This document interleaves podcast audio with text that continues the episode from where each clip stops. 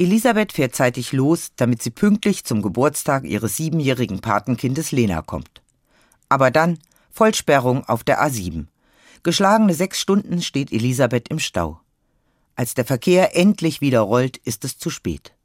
Beim nachgeholten Kaffeetrinken eine Woche später fragt Lena ihre Patentante, was hast du die ganze Zeit im Stau gemacht? Warst du auch traurig? Elisabeth setzt an, um zu erzählen, wie genervt sie war.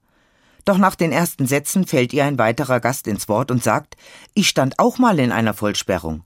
Und dann erzählt und erzählt er und hört gar nicht mehr auf. Die Patentante verstummt. Ist Zuhören so schwer? Kann der nicht mal in Ruhe Elisabeth erzählen lassen und vielleicht auf sie eingehen?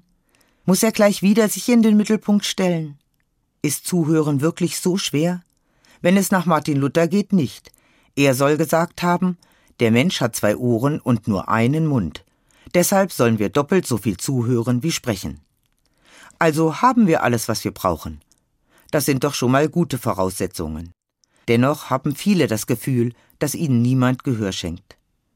Manchmal ertappe ich mich selber dabei, dass ich beim Zuhören nur darauf warte, endlich was Eigenes zu erzählen oder ich bin nur mit halbem Ohr dabei. Zuhören ist gar nicht so einfach.